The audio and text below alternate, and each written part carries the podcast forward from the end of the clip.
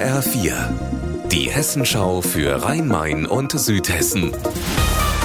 Hier ist das Studio Darmstadt. Ich bin Stefan Willert. Guten Tag.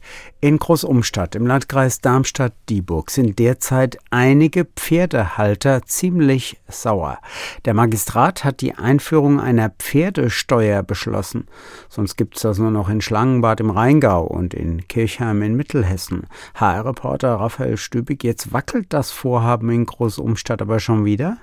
Also nachdem es in den vergangenen Tagen in sozialen Netzwerken viele kritische und auch wütende Kommentare zu dem Thema gab, wird die Steuer wohl nicht kommen. Mehrere Fraktionen haben sich schon dagegen ausgesprochen, auch Bürgermeister René Kirch inzwischen bei Facebook.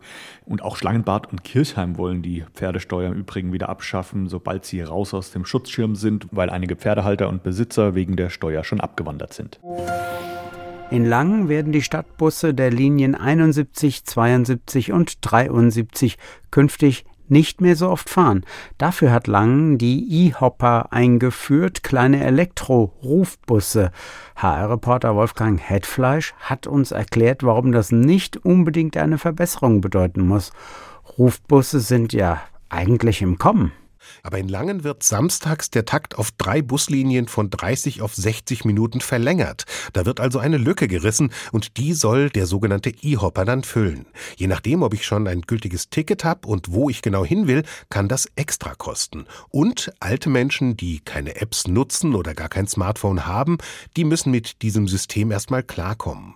Wenn jetzt Stadtbuslinien samstags nicht mehr so lange fahren, für wen hat das dann möglicherweise Nachteile? Sagen wir mal, ich lebe im Langener Stadtteil Neurott, mache vor dem vierten Advent Weihnachtseinkäufe in Frankfurt und komme so um halb sieben am Langener Bahnhof an, dann fährt kein 72er Bus mehr, nur der E-Hopper, den muss ich bestellen und vielleicht auch noch Zuschlag zahlen. Unser Wetter in Rhein-Main und Südhessen. Viele Wolken über Südhessen, die Temperatur in Seligenstadt am Main bei 4 Grad. Auch für morgen sind Wolken vorhergesagt und möglicherweise Niederschläge und bei Temperaturen um 0 Grad gibt es auch Glättegefahr.